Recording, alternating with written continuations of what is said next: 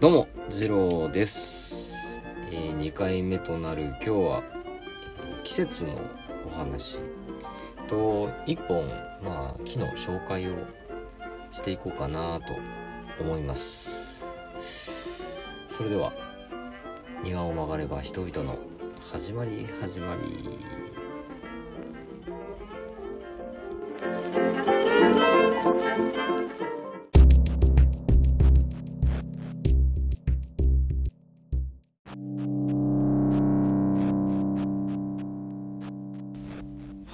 本編です。えー前回お話しした通り、あー前回聞いてない方もいらっしゃいますね。そりゃね。うん。まあでも大丈夫です。えー私、お庭屋さんをやっております。まああんまり庭師っていうとこう、かっこつけてるっていうかこう、気取ってる感じがしてこう、あんまりいかんですね。えーお庭屋さん中ぐらいが、えー自分にはちょうどいいんじゃないかなと思っております。まあ、お庭屋さん中ぐらいなんで、年中外におるわけですね。えー暑い日も寒い日も、晴れの日も雨の日も風の日も、まあ一年中外におるわけです。植物とかを、まあ、相手にするというか、なので、まあ、季節に応じた花を眺めたりとか、あとは風を感じたりとか、あとは気温とか湿度の変化を感じたりとか、まあ、何かとこう季節の変化というか、季節を肌で感じることができる仕事なんじゃないかなと思っておるところです。で、この季節なんですけれども、日本には四季がございまして、春、夏、秋、冬ありますね。まあ最近はこう、春、秋どこ行ったみたいな 感じになっておりますけれども。まあこれ、まあ何度になったから夏とか、何度下回ったから冬とか、まあそういう感じではなくてですね、えー暦っていうのがあります。えー皆さん知ってる代表的なものといえば、えー春分、夏至、秋分、冬至ですね。この辺はみんな聞いたことがあるかなと思います。まあ、イメージ的には、こう春分とかだとこう春ど真ん中とか、夏至だったら夏ど真ん中とか、そういう感じ、イメージですね。うん。あとは、立春、立夏、立秋、立冬ですね。これ、支流、え4つ立つって書くんですけれども、まあ、これが、あの季節のスタートの暦ですね。このように、えー細かく分けて季節を表現することができるんですけれども、これ二十四節気って言います。24に分けて、えー季節を表現することができます。まあ、じゃあ春から言ってみましょうか。えー立春、雨水、啓蟄、春分、生命、国雨、で夏ですね。えー立夏、小満、傍主、夏至、小暑、大暑。で、秋です。えー立秋、初暑、白露、秋分、寒露、霜降ですね。で、最後冬です。立冬、小雪、大雪、冬至、召喚、大寒と。長い。皆さん、大丈夫ですか？えー何聞かされてんだって感じになっているかと思うんですけれども、これまあ、約15日間隔ぐらいでこうこう回っているんですけれども、まあ、平気法とか定期法とか、あとはグレゴリオ歴とか、まあ、いろいろめんどくさいのはすすっ飛ばします。うん。旧暦やらですね、えっと、もともとはその中国から伝わったみたいなんで、えー、まあ少々ずれてはおるんですけれども、この、このズレが結構効いててですね、まあ、季節の訪れを一歩先んじて察知することができると。まあ、農作業とかされる方は、ね、意識してこう、してる方もいらっしゃるんじゃないかなと思います。普通に生活してるとこうね、あんまり聞いたことないなとかいう方もいらっしゃるかと思います。うん。あまあ、そうですね。豆知識とかはありますよ。えっ、ー、と、初中見舞いとか出される方もいらっしゃるかと思うんですけれども、えー、初中見舞いはですね、夏至が終わって少々大暑の間に出してくださいと。で、立秋超えるようであれば、まあ残暑見舞いという、まあ、まあ、通例と言いますか、そのお決まりと言いますか、そういうのもあります。まあ、こういうのは、ね、あの、普通に実生活で、ね、使えたりするんじゃないかなと思います。どうですか？お庭屋さんらしさ出せましたかね？ちょっと色というか。うん、まだですかね。でですね、この二十四節気、さらに5日ずつ3つに分けることができます。えー、初行、時行、末行と。この項の字は、えっ、ー、と、気候とかの字ですね。気候の項ですね。つまり、えー、1年間を72に分けて表現することができます。これ七十二項って言うんですけれども、まあさすがにね、72ね、聞かせるわけにはいきませんね。心苦しくて。この四十二項、えー、それぞれの季節に応じた自然現象や動植物の動きを短い言葉で表現したものですね。例えば、今自分でいきますと、こ収録してるのが、えっ、ー、と、7月の26日なんですけれども、これは、えー、大将の初行ですね。え、切り始めて花を結ぶという言葉で表現することができます。この霧っていうのはその霧の木の霧ですね。えっ、ー、と、霧ダンスとか。あの霧です。えー、初夏に薄紫色の花を咲かせるんですけれども、なんていうんですかね、こう、こう、ぶどうを逆さまにしたような感じですかね。まあ、綺麗な花が咲くんですけれども、その花が終わって、えー、実になって、種になって、で、広がっていくこのこう実になって種になって広がっていくっていう様をこう花を結ぶという言葉で表現しておるのです。どうですか？まあ大変美しい日本語だと僕は思うんですけれども美しい表現だなと思いますね。まあ漢字はえー、っとこの話をこうタイトルにしときますので漢字はこう書くんだっていうのを、まあ、見ていただければなと思います。まあ、こうやってこう、ね、その都度その都度、時々でこういうことを喋れればなと。皆さんにこう季節を感じていただきたい。まあ、通勤とかですね、通学とか、散歩中とか、今ぐらいだったらそうですね、猿滑りとか、ノウゼンカズラとかが花綺麗ですかね。まあ、そんなのを見て、こう、季節を感じていただければなと。そんで、まあ、季節についてなんか、やいのやいの喋ってる番組があったなと思っていただければ、まあ、私は幸せでございます。ね、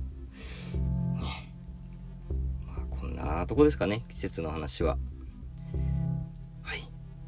まあ、そうですね、霧が出てきたんで、次は、ちょっとこの霧の木の紹介をしたいと思います。ちょっと面白い木なので、ええ。まあじゃあこの辺で一段落しましょうかね。えー、喉乾いたんで はい、まあ季節のお話でした。ありがとうございました。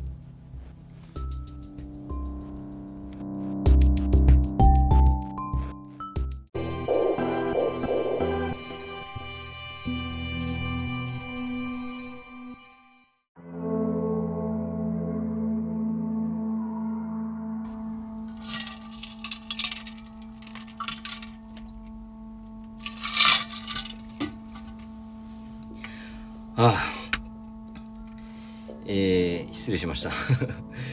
ASMR ですか？ちょっと、ちょっと全然僕そういうの疎いんでわかんないですけど、大変お聞き苦しい音を聞かせてしまいました。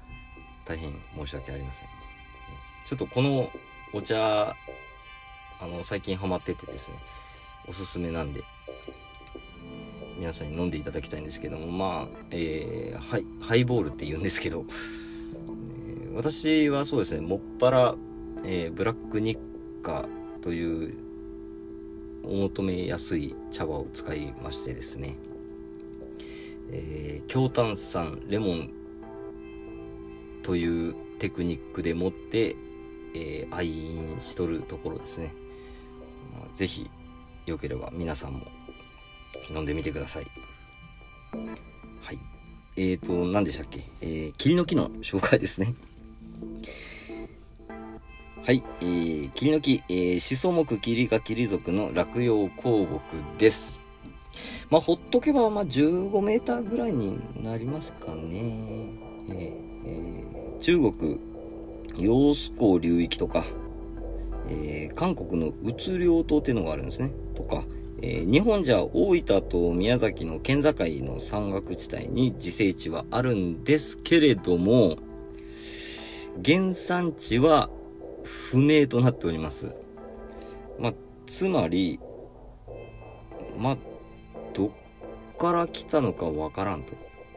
もともとどこの木なのかはわからんというわけですね。まあ、この辺ちょっとミステリアスで面白いですね。こういうの好きなんですよ、自分。ね、日本じゃ、えー、東北とか、えー、関東北部、えー、新潟県などで植栽されているみたいです。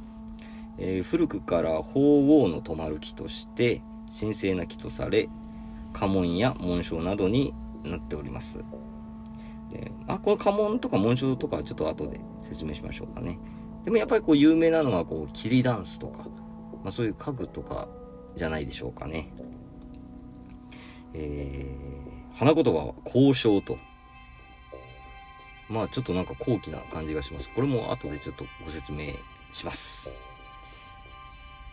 やっぱりこう有名なのは材料としてですね、えー、湿気を通さないで、えー、割れや狂いが少ないと。建具や家具、えー、あとはですね、楽器とかに使われますね。琴とか琵琶に使われます。ね、この辺は意外ですね。えー、昔はですね、女の子が生まれたら、その霧の木を庭に植えて、えー、結婚するときに、え、その霧の木でタンスをこしらえて、着物を詰めて、嫁入り道具に持たせると。まあ、こういった、こう、可愛い風習もありました。そんでですね、また発火しづらいため、金庫の内側に使われたみたいです。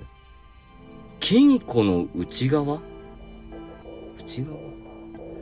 まあそ、そうですね。昔はこう全部鉄ちゅうわけでもなかったんでしょうね。まあ、金、うん、燃えにくいっていうので、この金庫の内側に使われたみたいです。えー、江戸時代の後期に、えー、安政の大地震っていうのがあったみたいなんですけれども、その時にこう燃えにくかったりとか、えー、洪水の時浮いて、あ、タンスの中身助かったとか、捕まって助かったとか、そういうのがあったんで、こう、そこからこう有名になってこう広がっていったみたいですね。うん、キリダンスとか有名ですもんね。下駄とかにもなってるみたいですね。キリ下駄？うん。あんま聞いたことないですけどね。あとは、そのさっき言ったその家紋や紋章ってとこですね。霧家紋。霧の花の紋って霧家紋ですね。えー、公的機関のシンボルとして使われているみたいですね。えー、五七の霧と一般的に家紋として使われている五三の霧。この五七とか五三とかなんだっていう話なんですけども、あの、身近なのが、ほら、500円玉のあの絵ですね。あれ霧の木なんですよ。で、霧の木のな花の部分ありますよね。あ、あの、な、なんつうんですか、房って言うんですか？房、真ん中の花の房が7。で、両サイドの花が5。これが五七の霧ですね。これは公的機関のシンボルとして、まあ、多く使われると。で、まあ、普通にこう家紋として広がっているのは、五三の霧ですね。真ん中の花の房が5。で、両サイドの花の房が3。これが、まあ、五三の霧と。まあ、一応重大家紋に挙げられているぐらい、まあ、多いと。まあ、いろんなこう種類はあるんでしょうけどね。うん。えー、まあ、菊とともに皇室の紋章ですね。菊はこう、正門、あの、正しい、正門。霧は福門ってなってるみたいです。えあとは日本国政府の内閣総理大臣の紋章としても使われてるみたいですね。この五七の霧。うん。すごくないですか？なんかこう、あんまりイメージはしなかったですけど。うん。あと、花札では、12月の絵柄ですね。なんで12月の絵柄なのかは全くわからないですけども、12月寒いから落葉してるはずですし、まあ花の時期は全然違いますね。なんで12月になったのかは全然わかりません。はい。まあ、庭木にはね、あんまり使われないですね、今はね。まあ、なんせ、早いんですよ、伸びるのが。で、こう、車枝って言うんですけど、こう、なんですかね、こう、手のひらをこう、広げたみたいに、こう、手のひらをこう、指をこう、すぼめたみたいに、こう、枝がビャッと、一箇所から、こう、広がっていくんですね。こう、車枝って言うんですけど、そんな感じで伸びていくんで、まあ、あまりこう、庭木には、今は使われないですけどね。庭関係ないですね。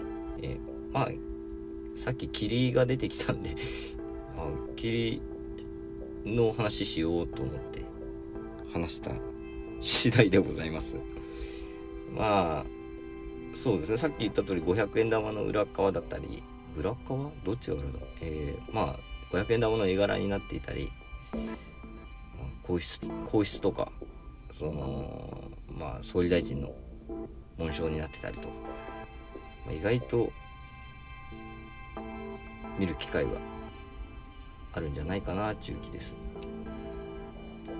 まあ、楽器に使われてるっていうのはちょっと意外でしたね。キリ、ビワ。ああ、キリじゃねえ、こと。うん。まあ、この辺が面白い木だなと思っての紹介でした。霧の木の紹介でした。ありがとうございました。